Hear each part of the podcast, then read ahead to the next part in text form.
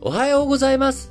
2022年、令和4年4月29日金曜日、本日も新聞解説、ながら聞きをやっていきたいと思います。えー、昨日28日、えー、木曜日、日本銀行、日銀ですね。えー、こちらで金融政策決定会合が終わり、大規模な金融緩和策、こちらをね、維持していくということを決めました。指定した利回りで、国債を無制限に買い入れていく指値オペ。えー、こちらをね、毎日実施し、実施していくことも決めたということで、えー、日銀ね、こう内外金利差、えー、海外との金利が、金利の差が広がっていく。え、アメリカの金利は上がっていくけど、日本の金利は今言ったように、えー、0.25%。こちらも一定の金金利で、えー、金利水準上回らないように日銀が介入をしていくということになるので、えー、日本の金利は0.25のまま。そして、えー、世界の金利、特にね、ドル金利は上がっていく。え、そうすると、この差が広がっていってしまうので、日本円を持ってるよりドルを持ってた方がいいよねっていうことで、え、ドルへの投資が増えていく。え、ドルを買っていくっていうのが増えていく。その結果、あ日本円が相対的に安くなっていく。円が売られていくってことで、円安が加速していく。えー、そういった姿勢が変わるのか変わらないのか、今回の金融政策決定会合どうなんだっていうふうに注目をしていましたが、結論、えー、日銀は変えないと。今まで通り、日銀は金利は低い水準のまんまで抑え続けるぞと。えー、そのために、えー、指値オペっていうね、えー、この特定の、まあ、後でちょっと説明しますけれども、あの、指値オペっていうのをやって、金利を上げない。金利を上げないということをもう、絶対に金利上げないんだ。えー、もっとみんなお金を使ってくれ。もっと経済を回してくれっていう姿勢、断固として変えないぞという、えー、強い姿勢がですね、今回出たということです。改めて。金融政策決定会合後の日銀の黒田総裁、黒ちゃんのですね、えー、会見の中でも、まあもちろん、急いで急にね、円安になったりとか、あるいは円安の影響を受けて原材料高とかエネルギー高とか、まあそういったところに対するダメージもあるんだけど、オーバーオール、全体としては円安っていうのはいいものだっていうね、まあこんな、あのー、発言が続いているということから、まあ日銀引き続きね、円安を容認していくっていうことから、えー、為替相場、131円台。えー、ね、そのまで129円とかだったところから、1日で2円、130円の節目を突破して、131円台まで行ったということになりました。えー、なのでね、なかなか、まあ、あのー、まあまあまあ、あんまりサプライズなく、まあそうだろうなって思っていた通りですけれども、あの、日銀の黒田総裁のね、発言もあり、えー、今回、こう、日本の、その大きい為替とか、金利とかね、この辺についての動き、大きいものは、まあ、為替は結局だから2円、えー、円安に進んでしまったので、まあ、動いたわけですけれども、まあ、あの、想定通りっちゃ想定通りの動きだったかなというふうに思います。で、えーと、この新聞解説ながら聞きへのですね、あの、問い合わせというか質問をいただきまして、えー、日銀の、その、買ったりとか、えー、為替相場、じゃないや、あの、金利え国債を買ったりとかって、一体何を目的にそしてそれをやるとどうしてそういうことになるのかが全くわからないっていう、まあ、こういった質問、ご質問をね、いただいたんですけれども、えー、今日せっかく、あの、黒、黒ちゃんがね、あの、連続差し値オペやるぜ。えー、連続どころか、毎日差し値オペレーションだっていうことを、えー、宣言してくれてますので、説明をするとですね、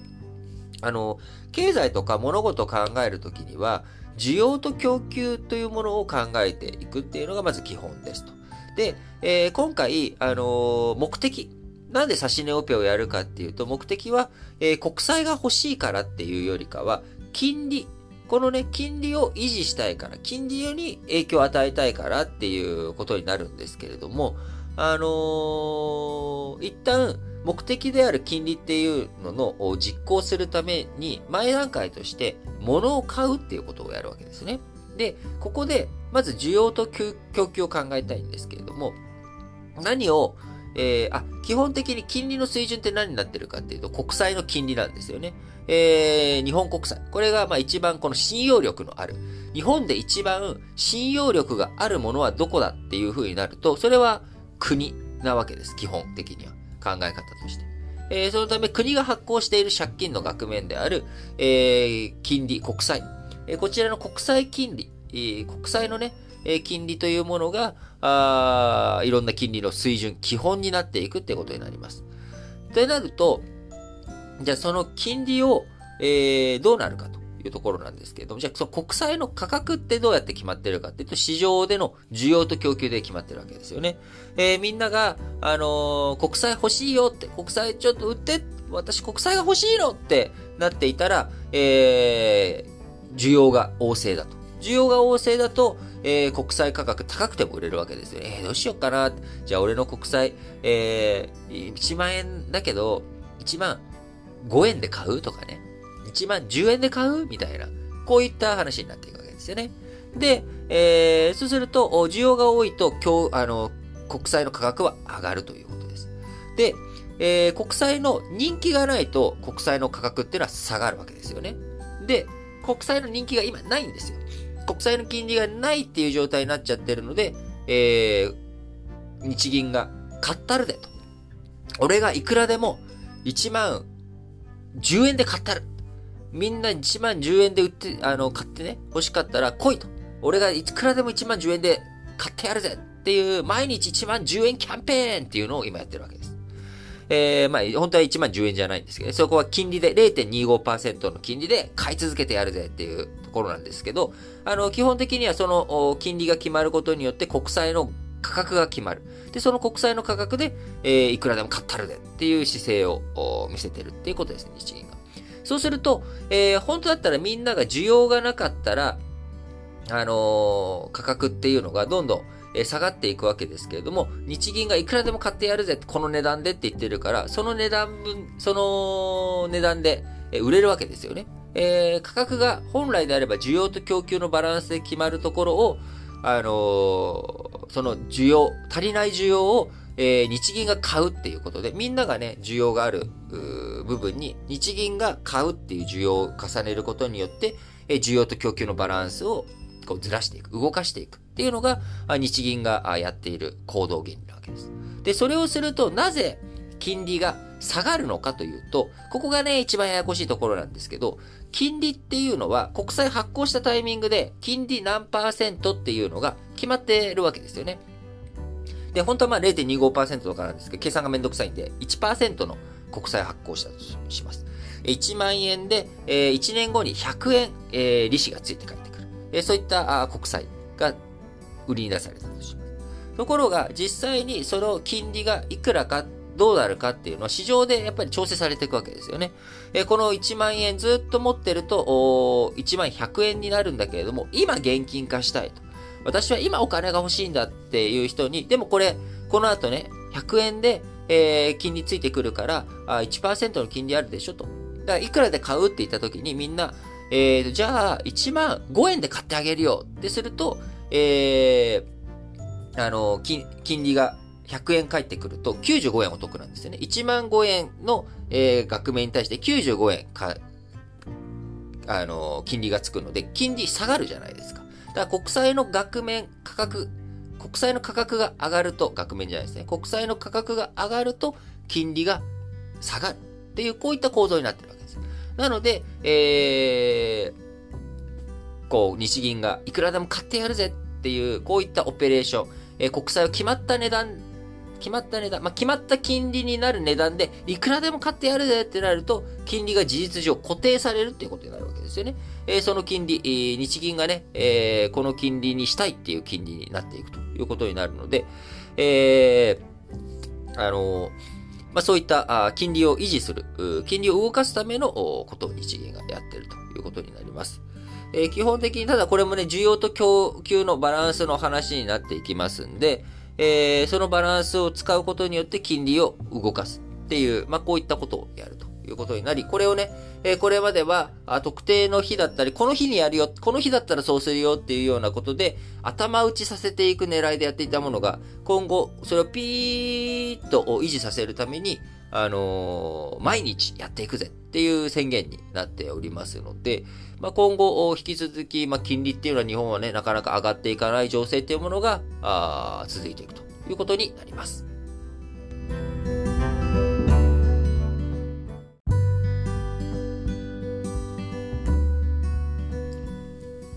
はい。それでは、丸2としまして、えー、バイデンアメリカ大統領、去年のね、2021年の、えー、1月に大統領に就任してから、まあ1年以上も経っておりますけれども、ようやっとですね、えー、バイデン大統領、日本と韓国にやってくる。初、えー、訪日、初訪韓ということで、えー、5月下旬の5月20日から24日の日程で、え、バイデン大統領、日本と韓国を初めて訪問するということになりました。えー、日本のね、松野博一官房長官によりますと、えー、バイデン大統領、22日から24日に来日をして、23日に岸田文雄首相と会談するということで、えー、そして24日にはですね、クワッドの首脳会合ということで、えー、日本、アメリカ、オーストラリア、インド、え、こちらの4カ国で、えーまあ、中国の海洋進出とかね、え、そういったものについての対処を考えていく、え、クワッドという枠組みの首脳会合を開かれていきますが、え、インドのね、え、首相もね、やってくる、モディさんもやってくるっていうことになりますので、今、あの、ロシアのね、経済制裁、オーストラリアとか日本とかアメリカやっておりますけれども、韓国もね、やってますけど、えー、インドはね、あのどちらかというと今、浮いた、ロシアでね、余ってしまったエネルギー、えー、こちら辺をね、爆買い中だという話もありますので、え、日本としては、まあ、ロシア、ウクライナ問題、まあ、力による現状変更、え、こちらをね、試みる人たち、え、国、国、え、こういったものに対してどういうメッセージを発出できるのかというのが非常に大きなポイントになっていくと思いますが、えー、今回ね、えー、注目ポイントとしては、アメリカの大統領5月20日から24日来日で日本と韓国を訪問するということで、え20日から24日なんですよね。で、え日本に来るのは22日から24日ということなので、えそうなると、こう、その前、え20日からあ22日までの間は何してるんだというところですけれども、えこちらはですね、韓国に行くということになります。えー、韓国に行くということになり、まあ、日本より先にね、えー、韓国に訪れて、ソウルで、えー、韓国のユン・ソクヨル次期大統領、えー、こちらとね、初の首脳会談に臨んでいくという見通しになっています。えー、バイデン大統領、バイデン政権、えー、日米韓あ、3カ国での連携をやっていくために、まあ、アメリカがね、普通、他の国の二国間関係っていうものをね、あんまりそんな口出しするあれじゃないけれども、えー、日本と韓国、ちょっとどうにかしろよとお前ら、仲良くせえやと。いうこと。まあ、こういったことをメッセージとして発出してきてたわけですけれども、えー、今回ね、まあ、韓国に先に行って、まあ、北朝鮮、えー、今ね、いろんな、あの、核、えー、問題、核実験ね、今年中に年々、年内にやるんじゃないかと、え、いうようなことも噂されておりますけれども、え、そういったところとの連携を深めていく。え、そして何より新しく政権が発足する。え、しかしその政権の基盤が緩いと。えー、議会はね、え、ムンジェインさんの方である革新派、えー、こちらがね、6割ぐらい握っているのかなあの、そういった状況の中、えー、大統領選挙でも別に圧勝したわけではなく、白票を踏むようなあ勝利だったユン・ソクヨルさん、保守派。えー、そして、えー、発足時の支持率という意味では、歴代最低を記録しそうなユン・ソクヨルさん。えそうなってくると、やはり国内基盤が弱いというふうになると、まあ、海外からの支援とかね、外交で強さがあるんだよっていうこと、えこれをしっかりと出していきたい。えで、安易に日本と妥協するってことになると、えー、韓国側、韓国国内での反発もあるので、え、そうするとあ、やっぱりアメリカあたりとね、親密性があるんだよというところ、まあ、このあたりをアピールしていくっていうことに、あの、ぜひ、日本より先に、そして、え、歴代政権最速での、おこう日、日米じゃないや、あの、韓米首脳会談やらせてくださいと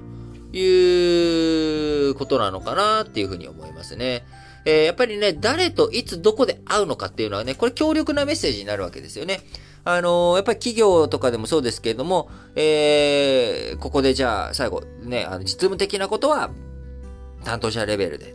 じゃあ、でもここのね、なんかいよいよじゃあ調印式とか、あそういった会合のところでは、じゃあちょっと社長を交えてとか、部長を交えてとかってね、上位者を交えてちょっとやりましょうみたいな。まあこういった、まあ最近ね、コロナのせいでそういったお作法も緩まってはいますけれども、やっぱり、ここぞっていう時に、そのトップが来る。っていうのはね、えー、今日大きなメッセージになるわけです。その会社、あなたの会社と一生懸命一緒に仕事をやっていきましょうっていう、まあ、こういったメッセージがあるのと同じように国同士の関係でも出てくると。いうわけですが、えー、もともとね、4月下旬にね、えー、どうですかって話をしていましたが、え、5月下旬にバイデン大統領初来日。えー、そして、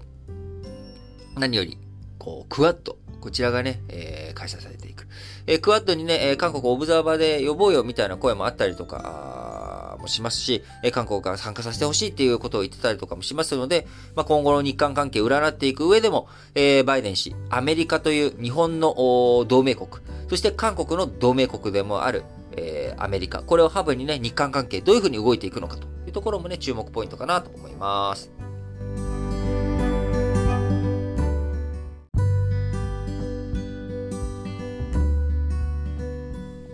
はい。それでは、丸3の話題としまして、えー、今ね、来日している。さっきね、バイデン大統領は来月来るよっていう話でしたけれども、ドイツのショルツ首相、えー、日本に今来日をしておりますということで、えー、来日したドルツの、ドイツのショルツ首相、えー、28日、都内での講演をしたりとかしてですね、えー、水素、技術で日独連携しようぜっていう話をしたりとか、えー、岸ね、岸田文雄首相と、えー、会談をして、首相官邸で会談して、安全保障などに関する首脳級の協議体立ち上げて、えー、初会合2020年に開こうぜとか、えー、2プラス2、えー、これね、早期に開催しようぜっていうことで、いろいろと話をしたということですけれども、えー、日本とドイツ、まあ、なかなかね、あの、第二次世界大戦の話もあるので、まあ、日本とドイツの同盟みたいなね、連携ってなってくると、なんかそういったものを弱気させるということもありましたが、えー、まあ、日本とドイツ、えー、まあ、技術、特にね、自動車産業が強いとか、まあ、こういったところで、えー、国際的にもね、製造業強かったりとか、あ勤勉な国民性とか、えー、職人気質とかね、えー、こういったところで割かしドイツと日本っていうものはシンパシー、えー、というかね、まあ、似たような国民性、えー、あるのはね、あるんじゃないかなとも、なんとなくその大きな主語でくくっちゃうと。えイメージありますけれども、まあ、その一方で生産性とかね、えそういったところではドイツの方が高いとかって言われてる中、まあ、日本、ドイツといろんな連携をしていきながら、あいろいろとね、えー、気づくところとかね、気づかせてもらえるところとかもあるかなと思うんですが、え、注目のポイントはですね、今回、えー、初めて、えー、ショルツさんあ、首相になってから、あアジアにやってきたんですけれども、そのアジアで最初に訪問した国というのが、今回のこの日本ということになるわけですね。えー、もともと前任、ショルツ首相のね、前のメルケルさんの時代には、中国との仲が良かった。ということとか、あロシアとの関係が良かったっていうところ。えー、このあたり、その、なんでしょう。独自路線っていうわけじゃないけれども、あの、メルケルさんの、どちらかというと、もともとね、メルケルさんも、あの、東ドイツ出身だったりとかっていうのもあって、えー、割かし社会主義の方向とかね、そっちの方ともシンパシーというか、あったのか、なかったのか知りませんけれども、あの、ロシアとか、あ中国とかとの関係深くて、特に中国なんかはね、すごいいっぱい行ってたんですよね。もう年一行ってたぐらいの勢い、えー、だったんじゃないかな。まあ、年一弱って感じですよね。確かね、7回とか、あ8回とか、だから、まあ、2年に1回とかペースぐらいなのかな。あのまあ、とりあえずすごく中国との関係性深かったわけですけれども、えー、そこから方向転換していくよっていうのが今回の、まあ、ショルツ首相の日本への来日に関するメッセージなのかなと思います。えー、今ね、ドイツ、あの関西とか感染の派遣とかもね、この太平洋地域にやっていて、え日本との協力関係、え、安全保障面でもいろいろやっていこうとか、あるいは、あの、ウクライナ問題に関しても、最初はね、なかなか武器の提供とかそういうの、あれで、えー、ヘルメットだけちょっと勘弁してよって。俺、ね、海外に武器とか輸出すると、第二次世界大戦のことをね、いろんな国が思い出しちゃうから、ちょっと勘弁してよっていうところから、いや、世界中の国際社会もね、今ね、ドイツね、必要なことは、やっぱり、軍事、ね、昔のことを思い出すかもしれないけれども、安全保障、しっかりとやっていくっていう中で、君の協力が必要なんだ。それね、昔のことはもう昔のことだからっていう空気感が強くなっているという中で、えー、ドイツいろんな政策、方向転換しているタイミングになってきています。えー、その中の一環としてね、えー、これまでアジア地域の中で重要視していた中国からあ日本に、えー、まあ、乗り換えっていうとね、なんかちょっと、あれですけど、まあ、日本との関係を深めていこうという姿勢が強まっているということが今回ね、えー、分かってきたということになります。えー、例えば、ショルツさん、政権発足直後、焦点だった北京オリンピックの外交ボイコットについて、えー、与党、緑の党重鎮のビュティ・コーファー欧州議会議員に、えー、ね、あのー、どうするんだということ。えー、そこで要人は派遣しないと測定、即答したりとかですね、えー、政権公約として対中政策で米国と連携、アメリカとの連携を重要視していくとかね、えー、そして今回の来日ということになり、えー、昨日の日独首脳の共同記者会見の中では、えー、日本とドイツの関係の重要性、強調したいと考えたと語ったということで、えー、今回の訪問、明確な政治的シグナルとして、ドイツと欧州連合がインド太平洋地域のコミットメントを継続強化していくことを示すためのものだ。ということにも、えー、触れたということになりますので、まあ、やっぱりこう、アジア太平洋地域、えー、このね、あの、西側諸国の最前線としている日本、えー、資本主義陣営、えー、アメリカ側のね、えー、戦闘を切っている日本としては、今後やっぱり北朝鮮、ロシア、えー、そして中国、これと対峙していく上で、え、いろんな仲間が増えていくということは非常に心強いことですし、え、いつ日本がですね、え、ウクライナとかシリアのように、え、戦争状態とかね、え、攻撃を受ける可能性というものは否定ができません。え、そのためにできること、え、すぐにね、軍備増強っていうものはできるものじゃないんですよ。やっぱり訓練とかも必要ですし、装備品とか体制を整えていく。いきなり2倍、3倍にね、急拡大していくっていうことは難しいので、えー、そのために徐々に徐々にやっていきながら、あ仲間を増やしていくという作業、えー、こういったことも含めて日本の総合的なあ安全保障環境を整えていく。これが転じてね、え日本の国益にしっかりと繋がっていくと思いますので、えー、岸田文雄首相をはじめ、え政府与党、皆さんしっかりと対策、対応、こういったね、えドイツの動きをしっかりと取り込んでいき、えー、まあ、やっぱりポイントは、あの丸2のところでも言いました通り、来月の、えー、こう、クワッド、えー、そこですね、そこの枠組みをどういうふうに強めていくのか、インドを取り込んでいくのか、あそして日韓関係どういうふうに改善させていくことができるのか、あ岸田文雄首相、もうそろそろね、えー、検討してる場合じゃねえぞということはね、一言言っておきたいなと思いました。はい。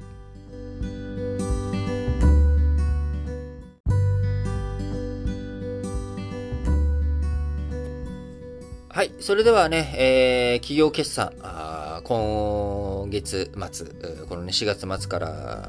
ゴールデンウィーク明けぐらいまでにかけて、えー、3月決算、こちらのね、数字がどんどん出てくるという時期、タイミングではありますけれども、えー、昨日4月28日、日立製作所、えー、2022年3月期の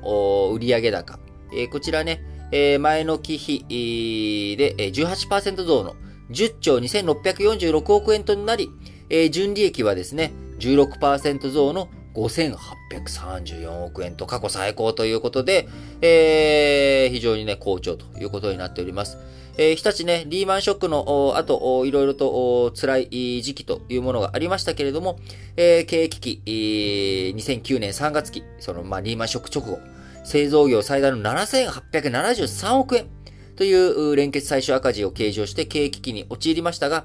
え、その後 IT を軸に、ルマーダとかね、えー、こういった IoT の技術、え、これを中心に置きながら、あ再編、えー、日立火星とか、日立金属とか、いろんなね、えー、上場子会社、えー、こういったものも整理して、スリム化、えー、そして選択と集中というものを、えー、やっていった結果、えー、今回、えー、2022年3月期の決算は5800億円を超える、えー、最高益を達成ということになりました。えー、また、2025年3月期を最終年度とする中期経営計画も合わせて発表しており、2023年、2024年、2025年3月期までですね。だから、えー、2024年度まで、この2年、2022年度、23年度、2024年度の3年間の、えー、中期経営計画。こちらの中では環境分野。えー、こちらにも研究開発費を投資、5000億円超投じていくぜっていう姿勢を示していますということですね。で、えー、と、他はですね、村田製作所。こちらも発表しておりまして、えー、純利益前の期比、えー、33%増の3141億円と2期連続での最高益更新ということになりました。えー、もともとですね、営業利益3132億円、2021年3月期。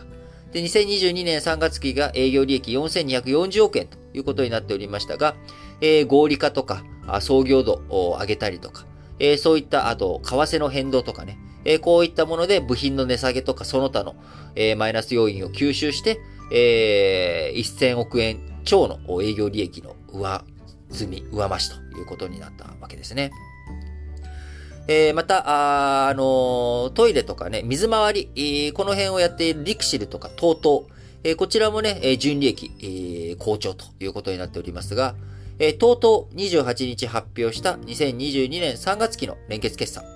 純利益が前の期比49%増の401億円ということで、海外でもウォシュレットなどの住宅設備販売が好調だったということ。え、さらにですね、えー、そういったトイレとか、あ水えー、水回りのみならず、えー、半導体の製造装置。こちらにね、ファインセラミックス、要は、とうとう陶器のね、あの、トイレの素材とか、そういうセラミック、えー、ここを半導体製造装置にも提供していく事業。えー、こちらもね、半導体市況が今、好調の波に乗って、えー、そこでも、えー、収益結構良くなっていったぜっていう、まあ、こういった内容になっているということです。えー、リクシルもですね、純利益、えー、47%増えたぜっていうことで、えー、欧米でシャワー水栓など水回り設備が好調。原材料高の価格転嫁も進んで、えー、収益、えー、なんとかうまくいってるぜっていう、こういった決算でしたね。えー、また IT 系、あのー、アメリカの GAFAM 系のね、発表については、また別途まとめて、えー、紹介したいなと思いますが、えー、日本の Z ホールディングス、Yahoo Japan のですね、親会社にあたる Z ホールディングス、LINE との統合効果、こちらが通年で寄与したということで、純利益、えー、と、前の期比10%増の773億円だったということで、え、こちらもいい感じになっているというところですが、え、メルカリ、えー、メルカリは2022年6月期の連結最終損益、えー、こちらね、まだ確定数値ではないですけれども、えー、28日の発表によりますと、えー、2022年6月期の連結最終損益、前期は57億円の黒字だったのが、86億円の赤字になりそうだという発表になりました。せっかくね、黒点したんだけれども、えー、また再び赤字になっちゃったということで、えー、アメリカでのフリマアプリ事業が伸び悩んでいる。えー、その一方で広告宣伝費、え、先行投資がかさむということで、え、厳しい状況になっているということですが、えー、やっぱりね、あのー、決算の数字、まあ、優勝劣敗、まさに、あの、この、新型コロナとか原材料高とか、あいろんなね、えー、半導体が高くなってるとか、サプライチェーンが混乱してるっていう中で、まあ、やっぱり強い企業っていうのは、勝っていくし、えー、苦しんでる企業は苦しんでるって、まあ当たり前なんですけどね。強、その中で、やっぱり株式投資をしたりとかですね、あるいは就職とか今後のキャリアとかを考えていく上で、自分がどういった分野に身を投じていくのか、どういった企業に就職すべきなのかというところをね、えー、こういったものを考えていく上でも、世の中の動向とかね、企業の決算とか抑えていくっていうのはね、非常に重要なことだと思います。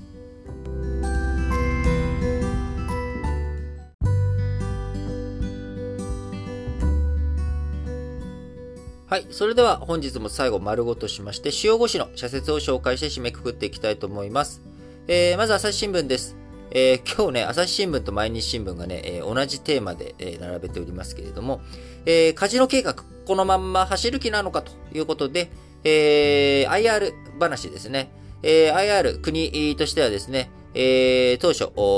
まあ、え3カ所ぐらい作ろうぜっていうところを認可しよう。えそこにね、横浜、和歌山、大阪、長崎あたりが出てくると。いうふうに見込んでいたんですが、まあ、横浜は住民投票じゃないや、えー、あのー、市長選挙。えー、これでね、反対派が勝利ということで、まあ、結局もう申請しないよと。で、和歌山についてもですね、今月20日、和歌山県知事からあ IR の申請しようという申請案。えー、こちらをね、県議会があ否決したということになり、えー、昨日、整備計画の認定申請書、えー、締め切られたということで、国に整備を申し立てたのは大阪府市と、えー、長崎県の2つにとどまったということになります。えー、今回ね、和歌山県知事の申請案、県議会が否決した際には、自民党からも反対者が出たということで、整備のための資金の調達とか、経済効果への疑問を口にする議員が党派を超えて相次いだという状況になっております。えー、毎日新聞の方もですね、えー、大阪、長崎が IR 申請、突き進んでは過根を残すということで、オンライン化が進み、国際会議場や展示場の需要は減っている。世界的に見てもカジノの収益を当てにしたリゾート開発、曲がり角に来ている。オンラインによるギャンブルに力を入れるカジノ事業者も増えているという状況の中、IR 事業本当にやっていくの？いいの？という、まあそういった社説ですね。えー、朝日新聞もう一本。今度はね、観光船の取り上げが日経新聞以外、えー、4紙ですけれども、観光船事故、安全警視を生んだ悲劇。もっと踏み込んで対処確認しておくべき事項はなかったか。特別監査ではそんな観点からも問題点の洗い出しに努めてほしいということで、えー、過去ね、えー、2度の事故の中、えー、昨年5月と6月に座礁事故などを起こしたということで、えー、国交省の北海道運輸局、行政指導をして安全確保に向けた改善計画を提出させていますが、えー、そういった中ね、あのもっとね、その時の調査とか、検討とかでね、何かあ見つかることがあったんじゃないのか、できたことがあったんじゃないのというのあったのかな、どうなのかなっていう社説ですね。えー、毎日新聞もう一本は観光船の社長会見。こちらも同じく観光船の話ですね。安全意識の欠落明らかに。今回の事故では乗客の死亡が次々と確認された。乗っていた26人のうち依然として行方不明の人もおり、捜索が続いている。産経新聞も観光船事故原因、前兆の見逃しが許し難い。労災事故の経験則として知られるハインリッヒの法則では、1件の重大事故の背後には29件の軽微な事故があり、300件の異常があるとされるということでね、ヒヤリハッとしたところ、そこからね、えどういうふうに、えー、あ、改善していかなきゃということを思う、思わせるかというところがポイントですよね。えー、読売新聞も、知床観光船事故、誤った出航判断が惨事招いた。今回の事故は大型連休を目前に控えた全国の観光地にも衝撃を与えた。観光に携わる全ての関係者は、安全確保が最優先であることを改めて肝に銘じ、施設や設備の点検に取り組んでほしい。えー、産経新聞残りの一本が、コロナ禍のゴールデンウィーク検査とワクチンの徹底を。しかし、新型コロナウイルスが消えてなくなったわけではない。連休が始まる開放感から、警戒を緩めすぎてはならない。読売新聞のもう一本は、中国と南太平洋、軍事拠点化を防ぐ手立て急げ。米国は高官を派遣し、巻き返しに動き始めた。地域の国々との協力を強化し、存在感を高める必要がある。日本も島諸国が期待する災害対策や環境保護策などに寄与し、信頼向上に努めたいということで、えー、最後、日経新聞の2本ですね。自らの首絞めるガス供給停止ということで、えー、昨日のこの新聞解説ながら聞きでもお伝えしました、えー、ロシアがね、ブルガリアとポーランドにガス供給止めちゃったぜっていう話。こちらに関する話題ですが、供給国としてのロシアの信用は失墜した。需要国はロシア離れを急がざるを得ない。プーチン大統領は自らが目指す強いロシアを支えるエネルギー大国の地位を失いつつあることに気づいていないのだろうか。えー、ね、こういうことしちゃうともうみんな、あ、ロシアと付き合わなくなっちゃうよと。そうすると、中長期的に見たときにロシアにとってデメリットの方が大きいんじゃないの？と、日経新聞です。えー、最後、日経新聞。資源高、円安には腰を据えた対応を、より本質的には化石燃料への依存度を下げるエネルギー政策や、資源高、円安でも競争力を持つ企業の育成が課題になる。長い目で見た成長を促す構造改革に日本全体で取り組む後期にしたいということで、えー、資源高とね、円安、こういった状況の中、日本どういうふうに取り組んでいくべきなのかということですね。はい。ということで、本日も新聞解説ながら聞きをお聞きいただきありがとうございました。えー、僕の中ではね、もうゴールデンウィーク、まあ、あのー、ガンガンにお、おとといぐらいから始まってるわけですけれども、えー、ちょっとね、いつもよりも、ゴールデンウィーク期間中、えー、5月8日、日曜日まではですね、えー、ちょっとまあ、あのーこう配信のね、ボリュームを減らしたりとか、あの、時間、配信のタイミングがね、えー、朝じゃなくなったりとか、まあなんか、あの何も決めてません。ゴールデンウィークなので。あの、ゆっくりとやっていきたいと思っておりますが、えー、質、クオリティについてはね、えー、下げずになんとか頑張ってやっていきたいと思います。量とかね、ボリュームが下がったりとかね、その辺は、減ったりとかは、ちょっと、ご了承いただければなと思います。えー、皆さんはね、ゴールデンウィーク、いろんな予定がある方もいらっしゃるでしょう。え、仕事だっていう方もいると思いますが、まあ、いつも以上にですね、まあ、どうしても世の中浮かれた雰囲気になるのは、これは仕方ないですよね。なんか休みだっていう。えー、そういった時に、やっぱり、日頃の基本動作というか、えー、いろんなことを見直していく、そういったね、えー、タイミングでもあるのかなと思っています。昨日ちょうどね、あの、バイクに乗っていて、僕、あの、一時停止にはうるさいんですよ。あのー、なんかもう絶対、一時停止は、その、子供の頃に、その、バイク、原付だろうな？あの、ちょっと記憶が曖昧なんですけど、ちっちゃい子供の時に、跳ねられかけたことがあったんですよ。で、その時にきちんと一時停止してくれたっていうことで、見えがね、助かったっていうのもあって、なんか、そこからもう一時停止にだけはうるさい男になったんですけど、え、何が言いたいかというとですね、昨日、その一時停止する、その合流の地点で、一、その、合流するとか、一時停止のところで結構警官が見る場所があるんですね。で、そこでちょっと急いでたんですけど、いつも通り僕、こう、一時停止して、走り出したら、その奥に警官がいたんですよ。わあ、チェックしてよかったなと思ったら、ピーっていきなり笛吹かれて、えって、俺どう考えたって下だろうって思ったら、後ろの車両がやられていて、あの、止まれってなって、あの、止められてたんですね。なので、まあ何が、まあそんな、何が言いたいかっていうと、あの、皆さん、安全対策。ね。あの、知床の観光船の話とか、まあ、人事、え、自分は船運転しないからとか、あ思ってる方いらっしゃるかもしれませんけれども、えー、ちょっと天気が悪いけど、雨降ってるけど、いつもよりね、ブレーキの量、かかるよとか、制動かかるよとか、そういうことあるじゃないですか。やっぱり安全っていうものは、えー、安全、その観光業とかやってる人だけじゃなく、まあ、工場とかの運営とかでもそうですし、あるいはあ自分の健康とかでもそうですよね。ちょっとぐらい頑張って大丈夫だ、風邪ひかねえよって思っても、そのちょっとが風邪をひかせ、ひいたりとかね、そこから肺炎になったりとか、悪いことが起きたりとかもあり得るので、あの、本当にこう、物事、いろんな物事をですね、他人事にせず、人事にせず、自分事にどう捉えて、それを活かしていくのか。まあ、そんなことばっかやってたら疲れちゃうんですけど、あのー、せっかくなんでね、この新聞解説ながら聞きで聞いたこと、なんかそう言葉、半分、三分の一、四分の一、五分の一ぐらいね、なんか残ってくれるって、あのー、と嬉しいなと思って、ちょっとこんな話を最後させていただきました。はい。ということで、皆さん、今日も元気にいってらっしゃい。